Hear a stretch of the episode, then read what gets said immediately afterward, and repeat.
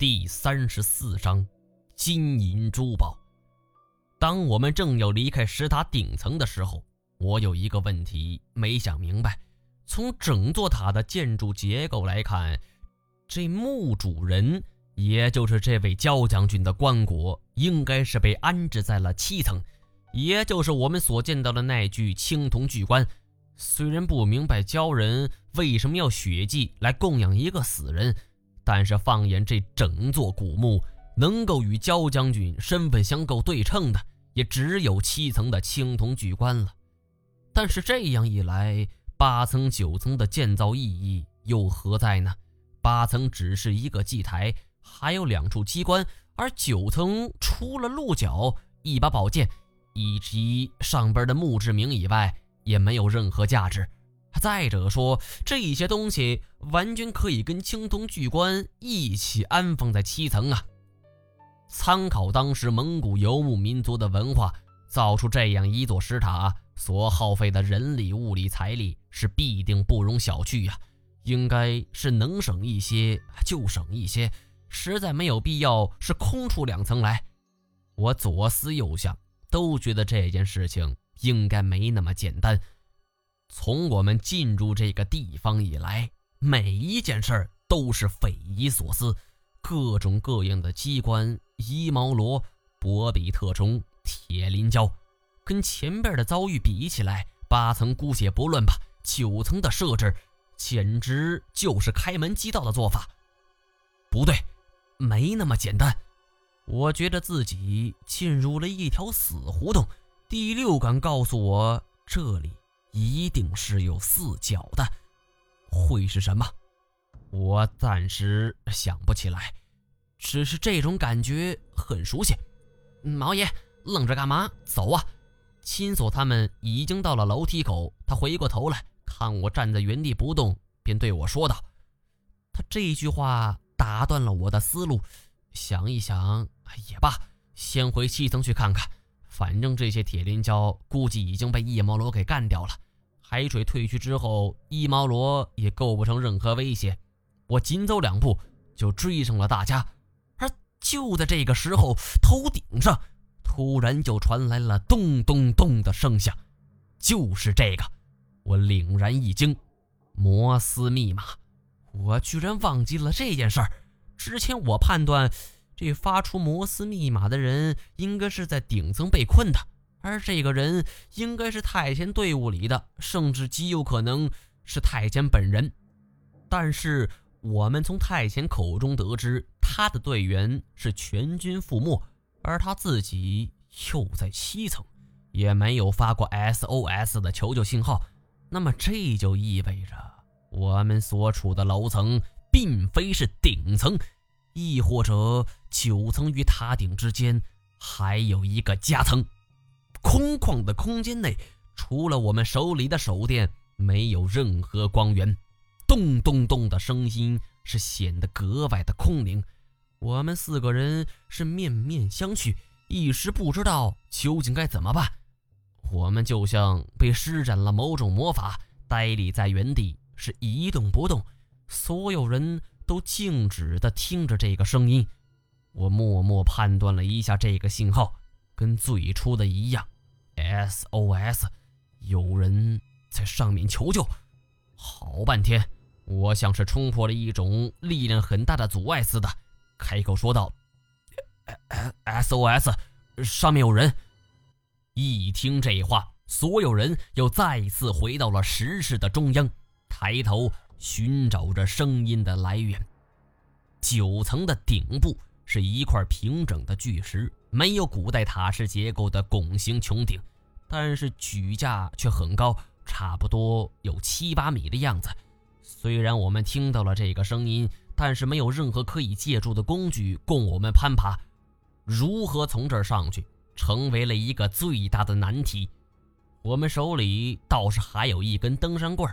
但是这却是七层拿来的，还有一节登山绳，再加上其他工具，可以制成一条简单的飞天索。但是没有任何可以借力的地方，绳子那也勾不住啊，也是白搭。关键时刻，太监是自告奋勇，他一句话也不说，就将这捆登山绳是背在肩上，短剑出鞘，而就像是当初在昆仑山攀爬冰壁，左一下右一下，纯凭借着短剑的锋利和惊人的臂力就向上攀爬。光滑的冰壁对他来说都不在话下，而这里的石壁更是小菜一碟了。不过短短三五分钟，太前就已经到了顶部。他先是在石壁上凿出几个支点，用来放置自己的手脚，然后就固定好绳索，就抛了下来。而紧接着就是最后的工程了——拆穿上边的石板。头顶的巨石板有多厚，我并不清楚，只知道太监现在所做的是个费力气的活儿，尤其是他现在所处的位置跟悬在半空没有任何区别，不好接力。不过说句实话吧，就我们团队目前这几个人来说，这会儿他不来，我们更来不了了。过了大约二十多分钟，太监嗯了一声，双腿在墙上用力一蹬，身子是急速弹开，同时一块巨大的石头就从刚才所处的位置就砸了下来。太监一个漂亮的后空翻就落倒在地，砰的一声巨响。半人大小的石块就狠狠落在地上，这一幕看得我是心惊胆战呐。得亏这会儿是太监来的，要是换一个人，只怕得当场砸得粉身碎骨啊！我问太监用不用休息，他挥了挥手，主动就走在了队伍的最前边。金锁是紧随其后，而跟着的就是石头强，因为不方便带着胡烟嘛。我们只好将它暂时放在了九层，我跟在大家最后边，一共就七八米的高度，大家相隔的距离也不是很远。太前顺着穿凿而出的洞口钻了进去，没听到他有什么反应，然后就是金锁，他那肥大的屁股刚刚消失在洞口的一瞬间，就听到“我的妈呀”一声惊叹。石头墙钻进去后，也是一声“天哪”！这三人不同的表现，是勾起了我强烈的好奇心。我倒要看看这里边究竟有什么。除了太监伸过手来，李氏二人是已经没了反应。我被太监一把拉上来后，尽管是有着各种各样的心理准备，但还是不免发出了一声惊叹：“这，这……”惊讶的我是完全说不出一句完整的话来。在我们的面前是一间举架只有一米多高，但是建筑面积要远比前面大得多的空间，周围全都镶满了一整圈的铜镜。我们的手电光只要照射过去，就会发射出耀眼的反射光芒。我很好奇，铜镜为什么反光度如此之好？等我定睛一看的时候，这才恍然明白，那些耀眼的光芒并非来自于铜镜，而是来自于金银珠宝。没错，在每一面铜镜的前边都堆满了各式各样的金银珠宝：金锭、银锭、玛瑙、翡翠、猫眼儿、珊瑚、白玉。这样的场景，我以前只在电视啊不，任何夺宝题材的影视剧中的藏宝库。都不及此处的十分之一多呀！这样震撼的场景，令人是无比的兴奋震撼，从心底传来了一种血脉喷张的感觉。我必须承认，当见到这些琳琅满目的稀世珍宝，我全然忘记了自己的目的究竟是什么。金锁更是两只眼睛直溜溜的，就像是着了魔，一步步的挪过去，嘴里嘟囔着：“我发财了。”我发财了，其实何止他这样，我和石头强也跑了过去。这时候真的是争先恐后了，我把身上能够装这些玩意儿的东西全都拿了出来，玩命的往里装啊。后来觉得这些大件儿未必值几个钱呢，干脆就捡那些小而精的宝物拿。当浑身上下已经被塞得满满当当的之后，又觉得自己亏大了。明明还有很多东西没拿上呢，怎么就满了？于是我不厌其烦地重新把装进去的东西又倒了出来，继续挑选。而反观金锁，则是整个人就趴在一堆金币眼前，笑得嗓子都哑了。多年媳妇熬成了婆，守得云开见月明，这才叫老天开眼了，老天开眼了，哈哈！他双手是捧起了一堆金币，朝头顶一扬，金币雨是纷纷落下，砸在头上，他丝毫也不觉得疼啊。一想也对呀。有人拿金币这么砸过来，任谁也不会觉得疼吧？石头强则是单膝跪在地上，两只手是捧着好几串珍珠项链，贴在脸上是嘤嘤而泣，也不知道他在哭些什么。也许是哭自己这么多年的不易，也许是想起了二表哥，也许是想起了自己的家人吧。我也顾不上琢磨这两人的心思了。自己是拖着沉重的背包溜达了一圈，想要重新挑选中意的宝贝。这些东西必须得是价值连城而且轻便的。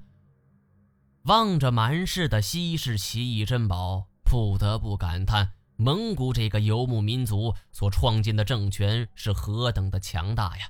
这座古墓的主人焦将军不过是一个小小的水师将军。能够得到如此多的金银珠宝，还能享受到规模如此巨大的殡葬规格，这就可见一斑了。公平一些来说，元朝虽然是少数民族政治，颠覆了传统的汉文化政治，但是当时的南宋已经是积贫积弱，统治者是昏庸无能，重用贾似道这样的政治奸臣，而反观蒙古，张弘范等一众能臣得到重用。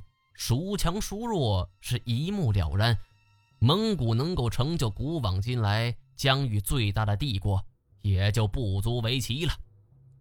不过话说回来，人都是有贪欲的，尽管人性本善、人性本恶的争论是长达数千年都没有分出高下，但是面对着金山银山，又有几人可以把持得住啊？